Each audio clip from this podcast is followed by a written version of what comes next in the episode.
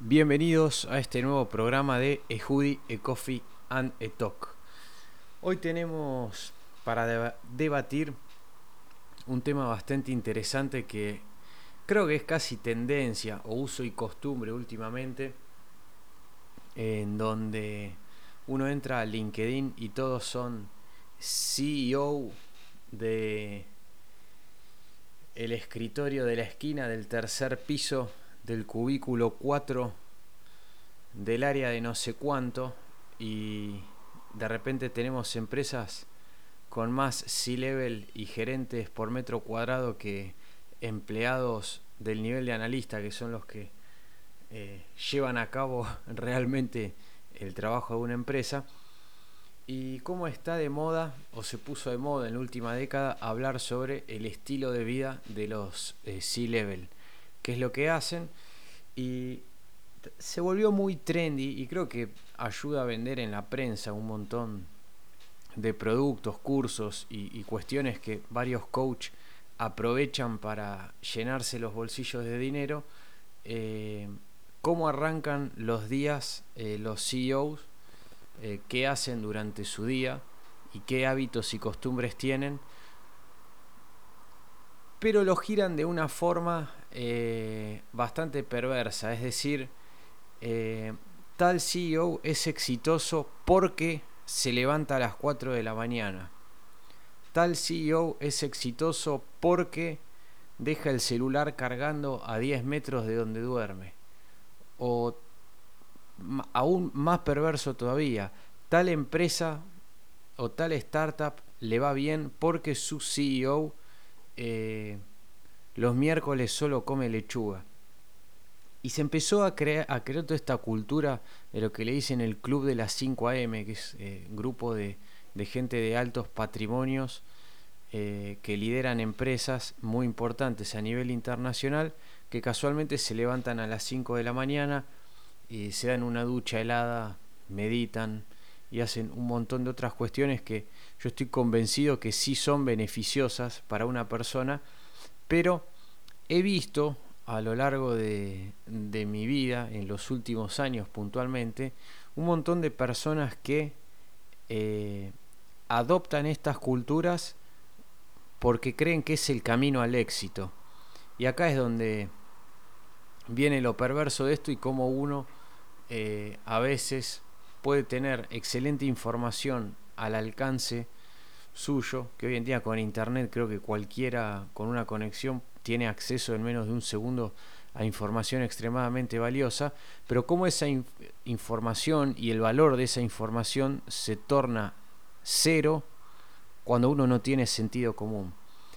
Y también me refiero a esto del multitasking.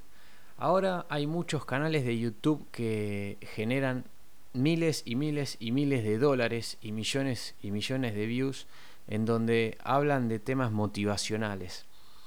Y muchos de estos temas motivacionales también están sesgados bajo este mismo paradigma de la rutina del SEO, en donde eh, está toda esta ideología del push harder y de ir más allá de, de los límites humanos y que cuando uno siente el cansancio, ya sea físico o mental, un verdadero campeón lo único que hace es ir más allá de eso.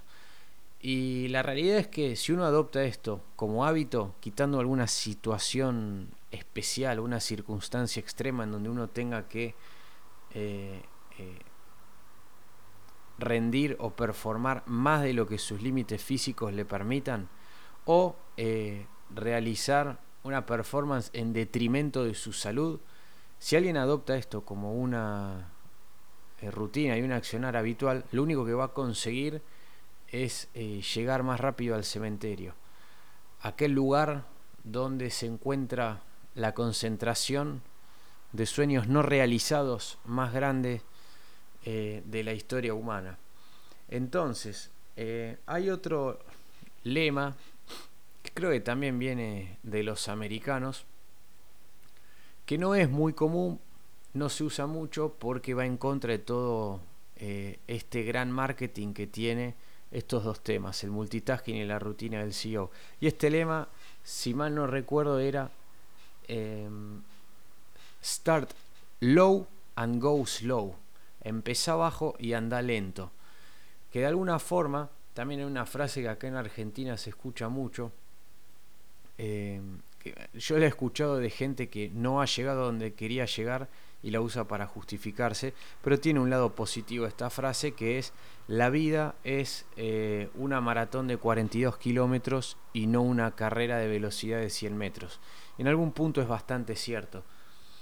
Hay mucha gente que vive estresada y sobreexigida ya con sus propios eh, temas personales y laborales como para encima andar cargando con la culpa o, la, falsa responsabilidad de eh, no soy un buen CEO o no soy un buen gerente o no soy un buen profesional porque no logro levantarme a meditar a las 4 de la mañana. Y es una completa estupidez. Eh, en una época eh, actual en donde, gracias a las tecnologías que tenemos disponibles, una hora de nuestro trabajo puede equivaler a lo que se hacía en un día hace 30 o 40 años, creo que aprender a ponerse un freno y dosificar también la, energía que uno invierte en determinadas tareas es crítico, es crítico para el éxito a largo plazo. ¿Qué tiene que ver todo esto con, con la línea general de mi podcast? Que creo que eh, se, me escapa bastante seguido. Que cuando uno se lanza al, al mundo del freelancing o un proyecto personal, de repente no tiene esas, esas paredes eh, que le hacían de guía y soporte en un trabajo tradicional. Es decir, el horario fijo, las tareas dentro de todo certeras eh, que le podía dar un jefe o un superior eh, y, una estructura de contención de alguna forma. Entonces, a mí me pasó en lo personal, y, por eso me interesaba este tema para este episodio, que cuando yo dejé mi trabajo corporativo para lanzar mi, primer startup, que falló, eh, sentía una presión terrible eh, de estar todo el tiempo obligado a estar conectado con la idea por el simple hecho de que ese miedo de decir, bueno, para no hacer de menos, prefiero hacer de más, para no sentir que estoy haciendo menos.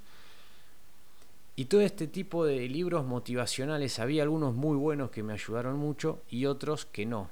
Y ni siquiera libros, bueno, podcast, videos, charlas y un montón de estas cuestiones. Al punto en que me puse a investigar sobre el tema y encontré unos estudios acá tengo un artículo, creo que cualquiera lo puede encontrar eh, buscando en internet, de la revista Psychology Today, eh, y también hay otros en un montón de otras fuentes que han demostrado de que el cerebro humano no puede hacer multitasking. O sea, es una mentira y está fácticamente demostrado. Lo que sí puede hacer es dividir la atención en distintas tareas y saltar de una a otra. Casi em, en cuestión de milisegundos. Pero esto lo que genera es un enorme grado de, dispersión. Y esto ya volviendo a hablar de mi experiencia personal, estás eh, con varias cosas al mismo tiempo, pero como no las estás haciendo realmente al mismo tiempo, sino que las vas intercalando, tardas bastante más en completarlas. Eh, versus si uno dijera, bueno, eh, de 8 a 9 me ocupo de este tema, de 9 a 10 de este tema y los vas ciclando hasta que los vas resolviendo. De esta forma tenés varios temas más abiertos por más tiempo y eso empieza a generar una carga de estrés eh, bastante nociva. De alguna forma esto podría quedar en, el, en, la esfera de lo personal y cómo cada uno maneja sus negocios y sus problemas.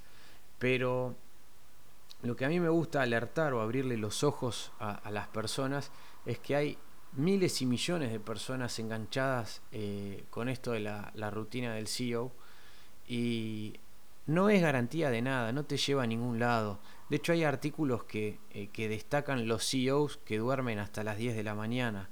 Entonces el éxito hay que entender que pasa eh, por otro lado. El, el, destino y el éxito de tu proyecto personal no tiene nada que ver con que ahora vos te levantes.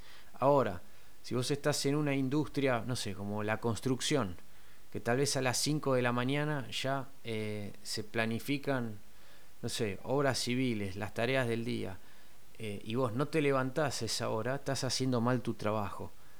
Pero si vos sos un trader y la bolsa abre a las 11 de la mañana y vos te levantás 9 y media, te haces un café y de 10 a 11 estudias el mercado y planificás el día. ¿Para qué te querés levantar a las 5 de la mañana? Eh, creo que cada uno tiene que encontrar su punto justo, pero olvidarse eh, de que esto que, que, nos están vendiendo como la, el camino hacia el éxito es este, una garantía, sino eh, todos los albaniles, sin quitarles mérito, serían CEOs, no sé, estarían en el ranking del, de, Forbes debajo de 30 años, billonarios debajo de 30 años de la revista Forbes. Entonces es una completa estupidez. Pero, ¿qué es lo que pasa? Hay un negocio multimillonario atrás de esto. Porque todo este primer tier de contenido gratis que promueve esta, esta ideología y estas prácticas eh, es bastante repetitivo y no alcanza un nivel de profundidad necesario como para que el oyente pueda realmente implementar esto en su vida cotidiana. Entonces, una vez que te enganchan con ese free tier, ¿qué es lo que hay?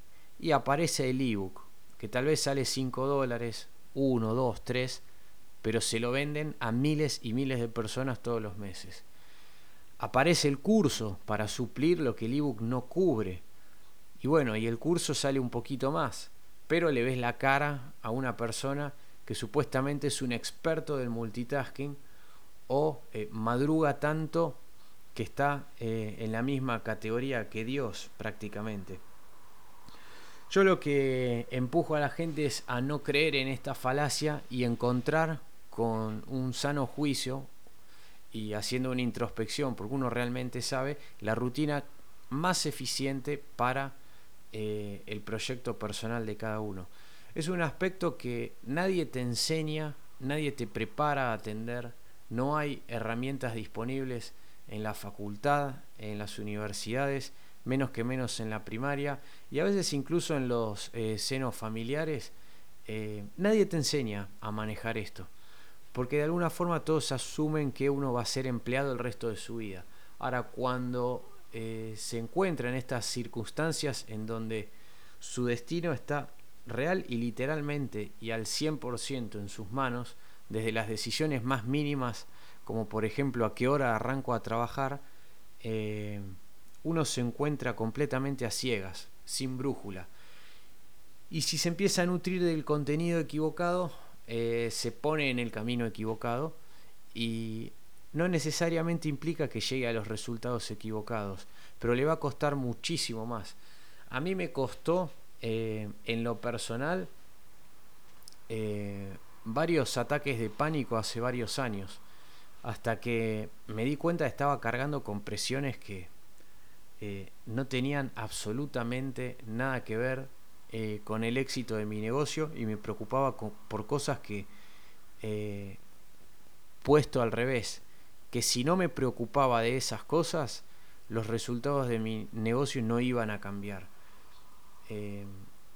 Eh, y estar tan embebido en esta cultura del, eh, del, multitasking y de que si me quiero sentir exitoso tengo que levantarme a las 4 de la mañana y tomarme un licuado de 12 claras líquidas eh, o ir a meditar a, mi, a la terraza de mi edificio, es como que uno, ¿cómo ponerlo en palabras?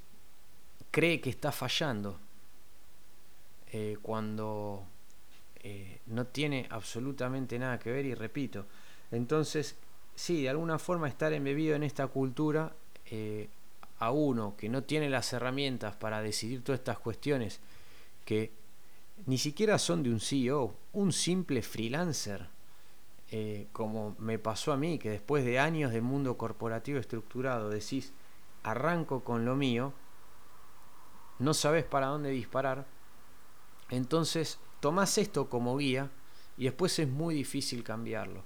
Porque de alguna forma el, activo más preciado que tiene un freelancer y cualquier persona es su tiempo. Eh, y si encima de ese tiempo uno tiene que estar eh, dosificándolo y aplicándolo en las cosas que no corresponden, es tiempo tirado a la basura eh, o tiempo perdido. O que por lo menos podrá ser una experiencia que el día de mañana uno le saque provecho, pero si uno puede evitar tener esas ineficiencias y estar enfocado la mayor cantidad del tiempo, va a ser mucho mejor y va a hacer que uno alcance sus objetivos eh, mucho más rápido. Eh, no todos estos cursos, no todos estos materiales son malos. Yo de vez en cuando algún que otro video eh, de estos observo, más que nada para sacar frases motivacionales que aplico con mí mismo. Yo practico bastante lo que son afirmaciones positivas. Hay todo estudios y research neurológicos y psicológicos al respecto del efecto positivo que tienen y cómo logran torcer eh, comportamientos desde el nivel inconsciente, ¿no? Para que uno sea más eficiente, más positivo, más enfocado, más productivo, pero desde un aspecto más sano. Eh, y cuando algo a uno eh, le sienta y siente que es una locura, eh, muy probablemente lo sea. Entonces eh, hay que también aprender a romper las estructuras y decir, bueno, no sé, porque Elon Musk eh, duerma tres horas, no significa que yo tenga que hacer lo mismo. Había un caso, yo lo estuve buscando y no, no logré encontrarlo, pero Nikola Tesla, a quien le tengo enorme fascinación, muchos de sus allegados decían que dormía entre dos y tres horas. Y había otros científicos que en el mismo paralelismo que esta estupidez de la rutina del CEO ahora, hace décadas, eh, escuchaban esto y creían que si dormían dos horas iban a tener ideas brillantes como Nikola Tesla. Ahora extrapolado eh, y, décadas después, por lo menos a mí me pasa, escucho esto y leo esta historia y digo, es una estupidez atroz. Eh, y uno lo ve con más claridad porque de alguna forma es historia antigua. Ahora, eh, yo como lo veo es exactamente lo mismo con esto. Con lo cual, el éxito está en el sentido común y el equilibrio.